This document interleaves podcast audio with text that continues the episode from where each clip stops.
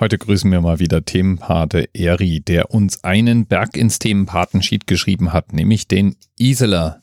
Der Iseler wird nämlich 1876 Meter hoch. Also, da kommt die 876 mindestens mal drin vor. Passt also, würde ich mal so sagen hier.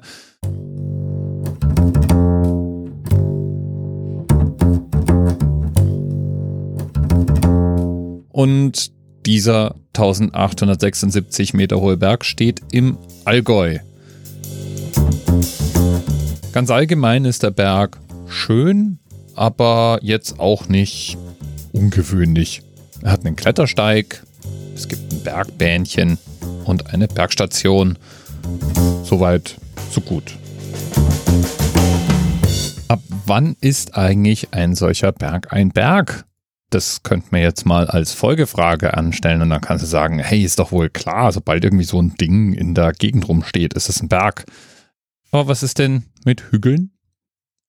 Fast schon zu meiner Belustigung habe ich rausgefunden, dass es keine einheitliche Definition gibt, die Hügel von Berg von Gipfel abgrenzt. Tatsächlich ist das eine Konventionsfrage und die wird an unterschiedlichen Orten dieser Erde unterschiedlich beantwortet und eigentlich gibt es die Festlegung so allgemeingültig gar nicht.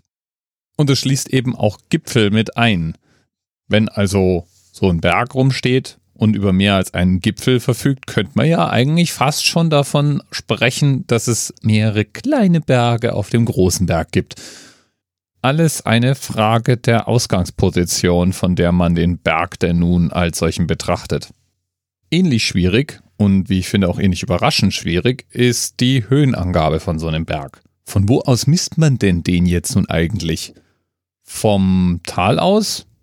Von der mittleren Höhe, auf der das Land liegt, aus? Von der Meereshöhe?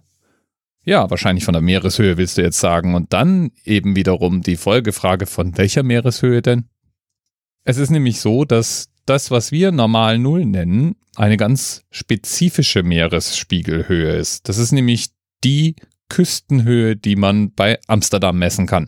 Und nicht jedes Land bestimmt seine normalen Nullmarke an eben genau so einem Ort. Darüber habe ich vor dieser Sendung übrigens noch gar nie nachgedacht, dass auch so eine Ortsangabe wie Meeresspiegel oder normal Null zur Definition einen Bezugspunkt braucht. Fehlt nämlich dieser Bezugspunkt, sind wir wieder beim Ursprungsproblem. Wie gibt man denn die Höhe von so einem Berg an? Kann ja der Höhenunterschied sein. Dann mag es ja so sein, dass der höchste Berg der Erde eigentlich unter Wasser liegt und nicht der Mount Everest ist. Aber selbst beim Mount Everest ist es schwer. Der steht nämlich genau auf der Landesgrenze zwischen Nepal und China und beide Länder verwenden unterschiedliche Punkte, um den Meeresspiegel zu bestimmen. Somit ist dann der chinesische Mount Everest genau 8844,43 Meter hoch und der nepalesische dann 8848 Meter. Die Zugspitze steht übrigens auch genau auf einer Landesgrenze, nämlich der zwischen Deutschland und Österreich. Die beiden Länder haben sich aber auf die gemeinsame Höhenangabe verständigt. Es ist damit also klar, dass die Zugspitze 2962 Meter hoch ist. Trotzdem ist der höchste begehbare Punkt Deutschlands nochmal einen Meter höher gelegen. Das ist nämlich die Plattform der Bergwetterwarte neben dem Zugspitzgipfel. Die ist nochmal einen Meter höher auf 2963 Metern. Höhenmessungen von Bergen werden heutzutage auf eine von zwei Methoden vorgenommen, nämlich einmal entweder mit Satellitentechnik, also durch eine genaue Vermessung aus dem Weltall, oder alternativ via Luftdruckmessung. Der Luftdruck verändert sich nämlich mit der Höhe und damit lassen sich Höhenunterschiede ganz hervorragend präzise festlegen. Alles, was man braucht, sind zwei Messwerte, nämlich einmal der Messwert am Fuß des Berges und der Messwert am Gipfel.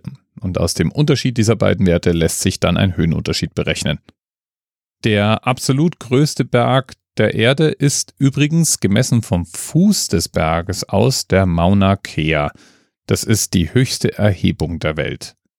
Der Mauna Kea steht direkt neben dem Mauna Loa, einem anderen ziemlich großen Berg, und bildet die Insel Hawaii die auch bezüglich der Gesteinsmasse als der weltgrößte Berg zu sehen ist. Übrigens, auch wenn wir an Land bleiben und die Höhe von Bergen ab dem Fuß des Berges messen, ist der Mount Everest nicht auf Platz 1, sondern völlig andere Berge, die wir zum Teil noch nie gehört haben dürften. Zum Beispiel der Raka Poshe in Pakistan oder der Damawand im Iran, der Mount St. Elias in Alaska oder der Pico Cristobal Collan neben dem Pico Simon Bolivar in der Sierra Nevada de Santa Marta in Kolumbien. Alles das sind Berge, die höher sind. Ich finde ja speziell den Rakaposhi echt beeindruckend. Der hat eine Nordwand, die in einem Zug 5980 Höhenmeter abfällt. Aber im Grunde ist es sowieso alles egal. Ich bin ja so ein Bergmensch.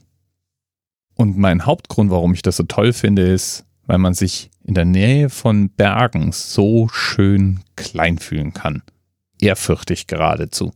Ich wandere auf die gerne rauf und schaue von ihnen runter oder stehe dann hinterher wieder unten und schaue zurück auf den Gipfel, auf dem ich mehrere Stunden vorher meine Brotzeit gegessen habe. Und das kann man auch mit dem Isela mit seinen 1876 Metern super machen. Und deswegen nochmal Danke an Eri für den Themenvorschlag mit seinen 1876 Metern im Allgäu. Bis bald. Rest 10, 9, 8. The experience of 47 individual medical officers. Was hier über die Geheimzahl der Illuminaten steht. Und die 23. Und die 5. Wieso die 5? Die 5 ist die Quersumme von der 23.